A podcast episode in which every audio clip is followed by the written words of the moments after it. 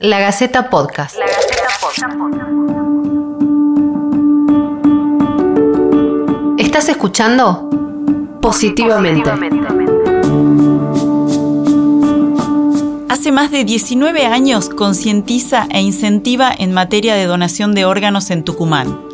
También acompaña a pacientes receptores en el tránsito hacia el trasplante y en la adaptación a un nuevo estilo de vida. Es deportista, participa en competencias de ciclismo, lanzamientos y carreras pedestres. Incluso sumó medallas en Juegos Nacionales de Transplantados. Hoy conversamos con Héctor Manca, de 60 años, conocido por ser el primer paciente trasplantado del país. Es notable su compromiso y acompañamiento en todas las iniciativas y causas a favor de pacientes en su misma condición. ¿Cómo estás, Héctor? Bienvenido. Buenas tardes, este, agradecido, agradecido a ustedes por la posibilidad que me dan de, llegar una vez más a la comunidad. Así que bien, dentro de todo muy bien.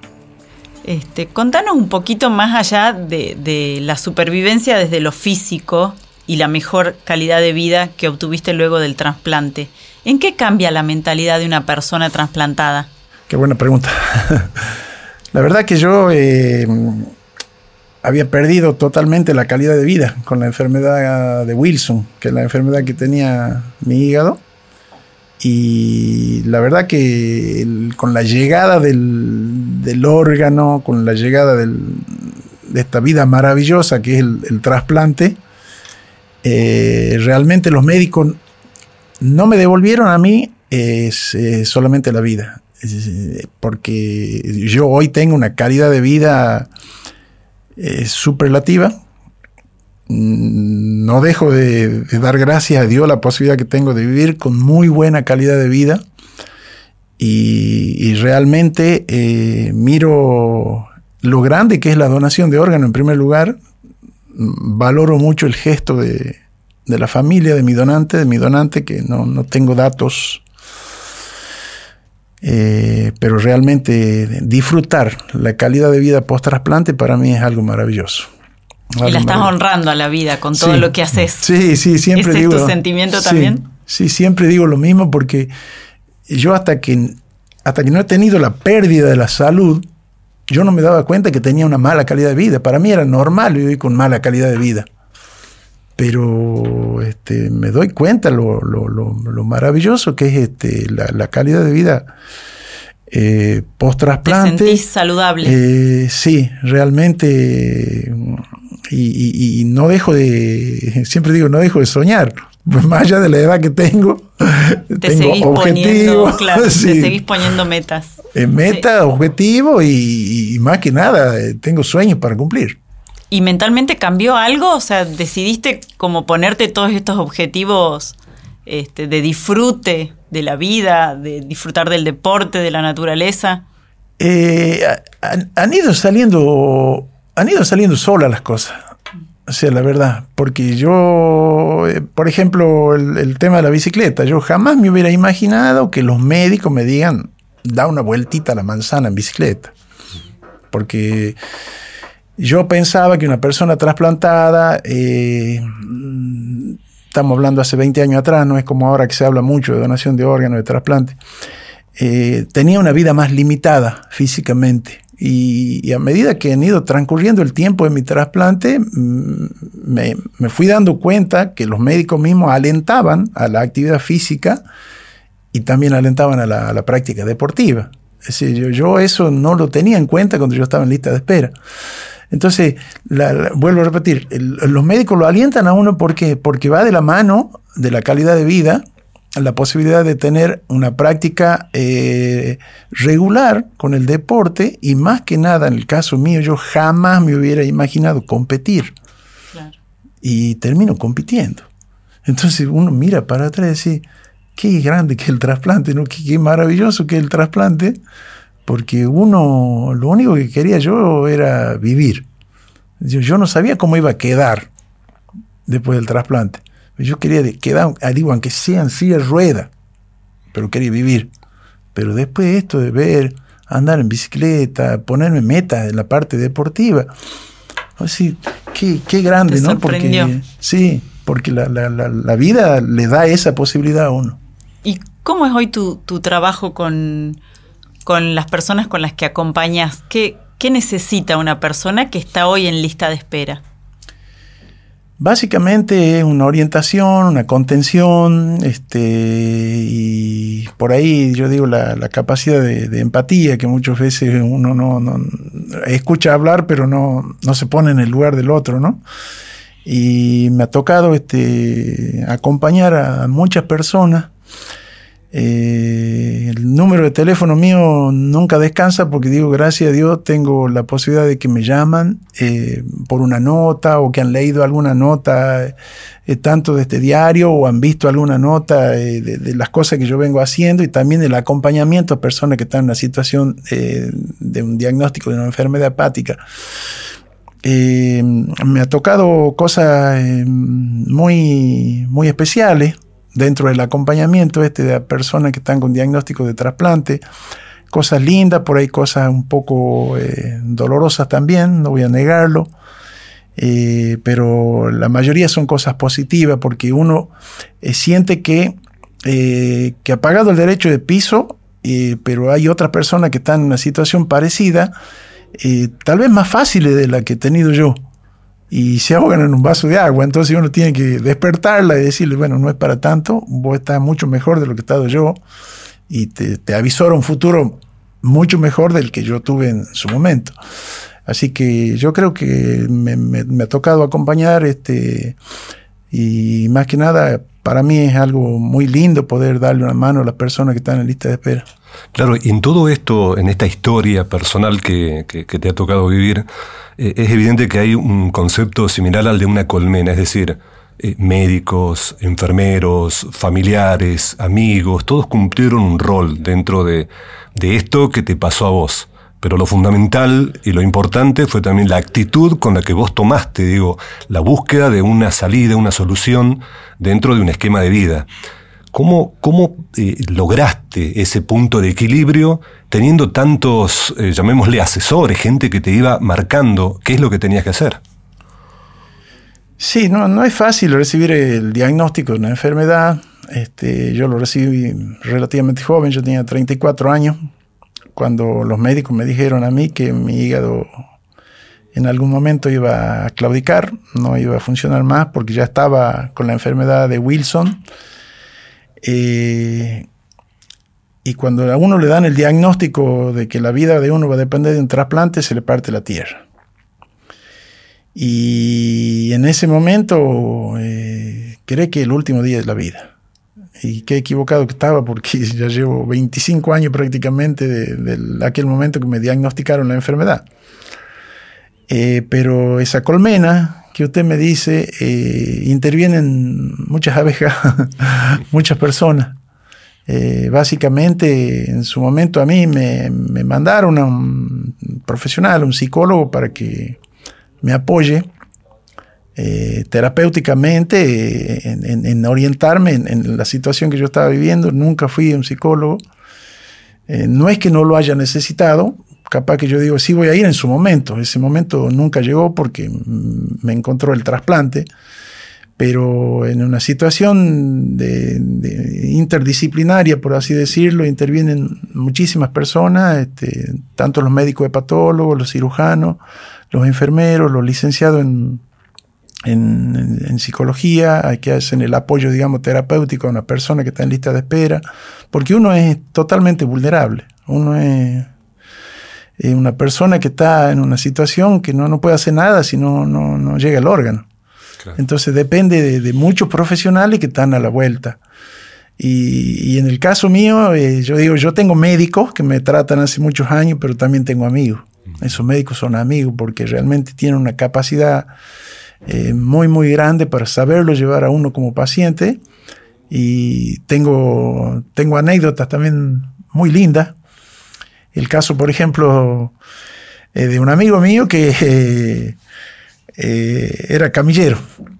y él me llevaba a todos los estudios en el hospital mientras yo estaba en lista de espera. Y hablábamos tanto, y es tan grande el hospital italiano de Capital Federal, que él apagaba el handy para que no lo ubiquen donde estaba y se quedaba al lado mío a conversar. Y una vez me dice que él no había terminado el colegio secundario Y yo desde mi lecho eh, internado, en lista de espera, yo lo alentaba para que él termine el secundario. Bueno, eh, llegó mi órgano, me trasplantaron, y una de las primeras visitas que yo hago al médico me dice, te hice caso, estoy terminando el secundario. A los dos años ya de mi trasplante lo vuelvo a encontrar en los pasillos del hospital, dice, te hice caso a vos, ya terminé el secundario, estoy estudiando radiología. Ahora vive en Salta, mi amigo, es radiólogo y técnico en imágenes. Así que son muchos años de lo que yo llevo tratando con profesionales que no me han dejado solo en su momento, pero también uno puede contar anécdotas humanas, ¿no? Claro, claro aparece ahí. Y, en, ese, en esa red de contención que, existió quizás más o menos, eh, ¿cómo, es la familia, digamos? ¿Cómo, ¿Y cómo ves la sociedad hoy preparada para esto, digamos? Eh, ha cambiado mucho, ¿no? O sea, hoy en día em, una persona que está en una situación de lista de espera tiene muchas cosas a favor. Tiene eh, las redes sociales hoy han, han acercado mucha información donde una persona antes del trasplante ya puede leer cómo es la vida de trasplantado, puede leer hasta, eh, hasta la medicación que va a tomar después de un trasplante. Hace 20 años era un poco más limitado, no había tanto despliegue de las redes sociales, no se hablaba tanto de, trasplante como se habla ahora. Eh, también hay que mencionar que han cambiado las leyes para bien. Es verdad. Eh, entonces eso suma, suma mucho porque eh, la familia, eh, tanto la familia de, uno, yo digo, el, entorno de uno eh, ha sido fundamental. Y, hoy este, la, misma familia de la persona que está en lista de espera tiene un rol fundamental, pero digamos la persona está contenida hoy por mucha gente en forma virtual cosa que antes nosotros sí o sí necesitamos la presencia física. Entonces, la, familia tiene un rol fundamental y este, muchas de las cosas que a uno le, suceden en esa lista de espera, la solución pasa por la familia, porque uno está internado mirando el cielo raso y es como decía, es un, número más. Pero hoy este, acercan mucho las redes sociales para bien, bien utilizadas las redes sociales también, ¿no? Así que yo creo que, que hoy, a pesar del cambio de leyes, todo, este, la persona que está en lista de espera tiene menos tiempo, digamos, la lista de espera, los órganos llegan más rápido, eh, los trasplantes se hacen en distintos puntos del, del, país. Es más, sin ir más lejos, en el Hospital Padilla tan próximo a hacer trasplante de corazón, trasplante de hígado, y uno dice a 10 cuadras de la Plaza Independencia, y bueno, hace 20 años yo tengo que recurrir a Buenos Aires para que me hagan trasplante, porque no había acá. Claro. A ver, tomando en cuenta todo esto que estás contando, digo, desde el punto de vista eh, personal y tomando en cuenta la trascendencia, digo, de tus palabras en función de quienes están escuchando este podcast, hay básicamente una, consulta que, me, genera bastante interés para saber cómo tomás vos de pronto esta situación proyectada a los demás. Y te lo digo eh, eh, concretamente porque la tenía formulada por escrito a la pregunta. Con la condición en la cual estás vos en este momento, ¿aflora eh, una mayor necesidad de ser una voz que eduque, que instruya, que concientice? ¿Te sentís en ese rol? Eh, yo creo que lo mío no, ha terminado todo con la llegada del órgano. Yo creo que si bien comienza una nueva vida para mí, una vida maravillosa, eh, pero yo creo que mm, hay muchas personas trasplantadas que pueden ser el portavoz de la situación que le ha tocado vivir y que puede servir de ejemplo para otro. Eh, pero muchas veces uno no, sabe salir del, cascarón ese. Entonces yo digo, eh, yo me puse metas en base a lo que yo he visto en su momento y porque yo me propuse algunas cosas en silencio. Eh, no lo voy a negar. a mí me dolía eh, ser una persona tucumana que ha tenido que recurrir muchos meses en Capital Federal y me salva un hígado que fue de la provincia de Santa Fe.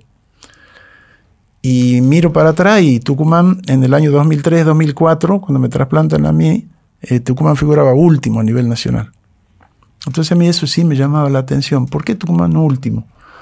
Y ahí me, ofrecí voluntariamente a las autoridades, este, nunca me, tuvieron en cuenta, y entonces comencé solo yo eh, mis campañas, por así decirlo, en el año 2004. ¿Y cómo comencé? En un programa de radio con un amigo de Tafí Viejo. Y, y en ese programa de radio comenzaron a llamar a la radio muchos pacientes que estaban con diagnóstico de un trasplante de, de hígado. Entonces ahí me, me di cuenta que, que, había alguna falencia, faltaba algo. Sí. Entonces yo digo, bueno, aquí hay algo que no lo están haciendo las autoridades, mm, me voy a poner el overall y lo voy a empezar a hacer yo. Estás hablando del 2004. 2004. Digo, sí. han pasado casi 20 años. Sí. ¿En qué estado se encuentra eso, digo, esa prédica, esa búsqueda?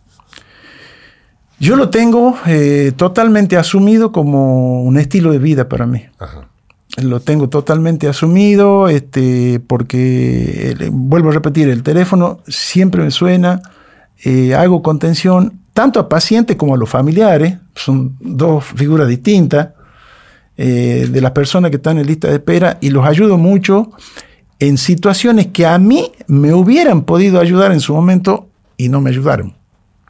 Por ejemplo, en su momento a mí nadie me advirtió que yo con la enfermedad que tenía, la enfermedad de Wilson que tenía en mi hígado, yo tenía derecho a un, a un pase libre en colectivo para poder ir desde mi casa al hospital italiano. Nunca me dijeron. Eh, yo me fundí económicamente muchas veces, pero a mí nadie me había advertido que yo tenía la posibilidad de tener un pase libre en colectivo uh -huh. para ir desde mi casa en Tafí Viejo al hospital italiano en Buenos Aires. Entonces yo le advierto a toda esa gente que a mí no me han ayudado, pero yo estoy dispuesto a ayudarlo.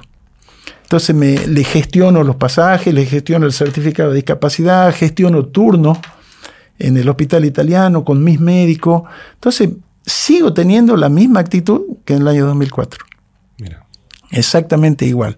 Más allá de que vuelvo a repetir, las redes sociales acercan mucho, pero sigo teniendo la misma actitud porque yo digo, incluso está mi señora Maricel que es testigo de, de, muchas cosas que a mí me pasan y, y por ahí me dice eh, cómo, cómo, cómo, yo me puedo poner en el lugar del otro tan fácilmente.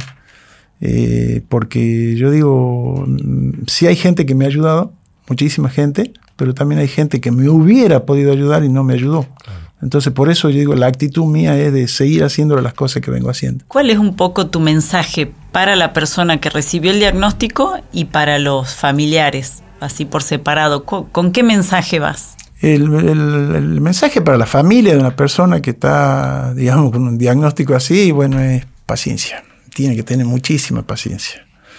Porque una persona eh, con una enfermedad hepática eh, sufre muchísimo eh, las manifestaciones de la enfermedad hepática. Yo he tenido tres manifestaciones que son asitis, hemorragia digestiva y la peor de todas que se llama encefalopatía el hígado no filtra debidamente la sangre que va al torrente sanguíneo y, esas toxinas pasan al cerebro. Uno pierde la noción temporoespacial y no sabe ni qué día vive, ni cómo se llama. Son situaciones muy, muy feas. No deja secuela, porque la llegada del órgano, digamos, esa filtración de, la, de las toxinas a la sangre vuelve a lo normal. Pero a los familiares tienen que tener muchísima paciencia saber interpretarlo a la persona que está en lista de espera.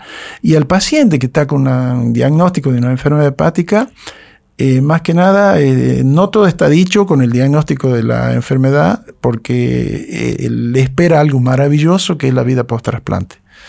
Yo vuelvo a repetir, yo jamás me hubiera imaginado tener la calidad de vida que tengo. son 20 años, van a ser el primero de julio de este año.